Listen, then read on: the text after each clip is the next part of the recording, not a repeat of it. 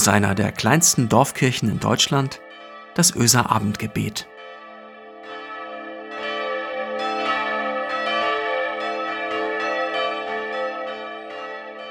Herzlich willkommen zum Öser Abendgebet heute am Donnerstagabend.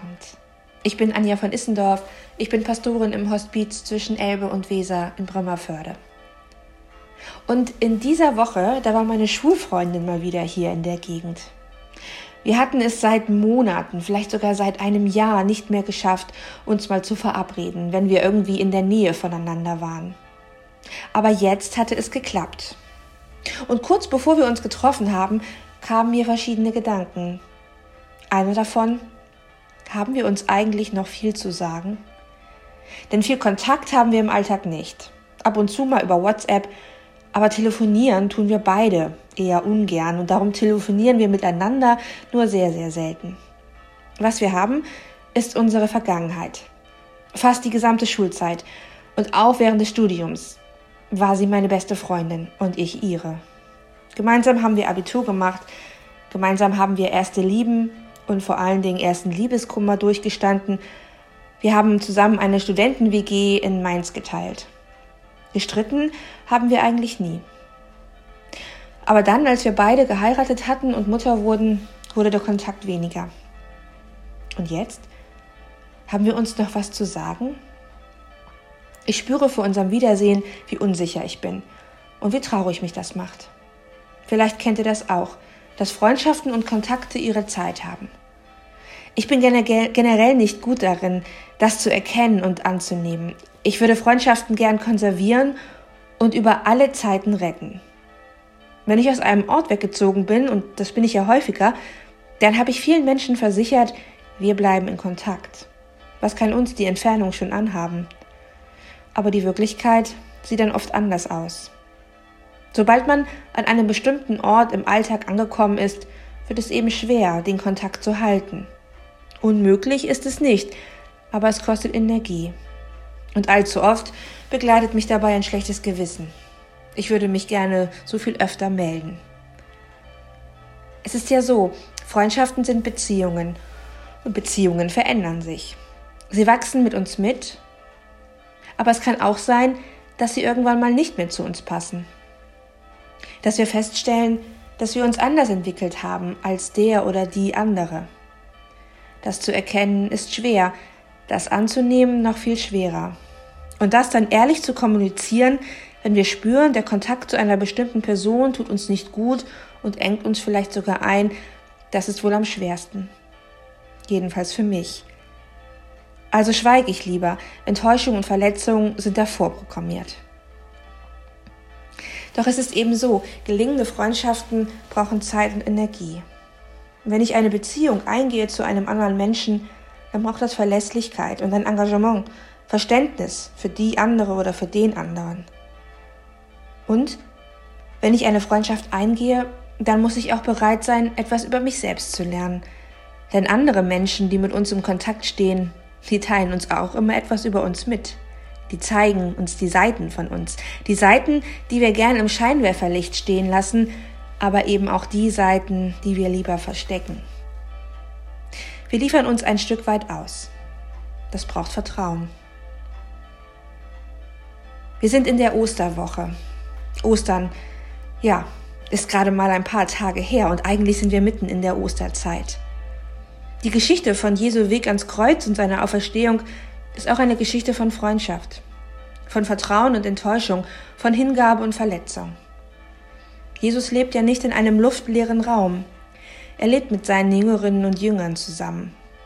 Und seine letzten Lebenstage zeigen, er erlebt all das, was Freundschaft und Beziehungen ausmachen können. Hingabe und Vertrauen, Unterstützung und Begleitung. Mit seinen Jüngern zieht er in Jerusalem ein, er ist mit ihnen und erlebt bedingungslose Liebe und Vertrauen, Nähe. Aber Jesus erlebt auch, dass man diese Nähe nicht festhalten kann.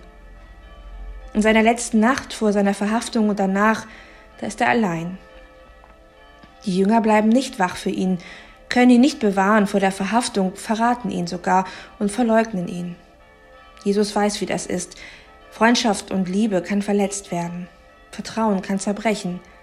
So nah man sich auch mal war, am Ende fühlte er sich allein und verlassen, sogar von Gott. Und die Jünger? Die erleben Nähe und Liebe mit Jesus und dann die Schuld und das schlechte Gewissen, als sie es nicht schaffen, zu ihm zu stehen. Und dann erleben sie Trauer. Das große Risiko ganz am Ende, wenn man sich auf einen anderen Menschen einlässt und eine Beziehung aufbaut zu ihm. Die Gefahr, diesen Menschen wieder verlieren zu können, durch das Leben oder durch den Tod. Und dann kommt die Trauer. Aber dabei bleibt die Geschichte nicht stehen, nicht die von Jesus und seinen Freunden und unsere auch nicht. Weil es eben nicht die menschliche Liebe und Nähe ist, die alles überwinden kann. Aber die Liebe Gottes kann es schon. Unsere Liebe stößt an Grenzen. Gottes Liebe überwindet Grenzen. Und so geht die Freundschaft, geht die Liebe nicht kaputt zwischen Jesus und seinen Jüngerinnen und Jüngern. Und wenn Jesus nach seiner Auferstehung nicht allzu lange bei ihnen bleibt, seine Auferstehung und Gottes Liebe verändert doch das Leben der Anhängerinnen und Anhänger von ihm. Er schickt sie los. Er schickt sie los, damit sie von dieser Liebe erzählen können, von dieser Auferstehung, von dieser Liebe Gottes, die alle Grenzen überwindet. Und auch dabei weiß Jesus um die Kraft der Gemeinschaft. Er schickt die Jünger nicht allein los, sondern zu zweit. Und so leben sie mit ihm weiter in seiner Liebe, in seiner Nähe. Trotz allem Unperfekten, dem schlechten Gewissen und der Schuld, sie leben ein neues Leben. Ich glaube, das gilt auch für uns. Ich glaube, dass die Erfahrungen, die wir mit Menschen gemacht haben, uns weiterhin verbunden sein lassen, auch wenn der Alltag und das Leben ein anderes geworden ist. Ich glaube, dass es etwas gibt, was uns verbindet, was nicht allein aus uns herauskommt und von uns abhängt.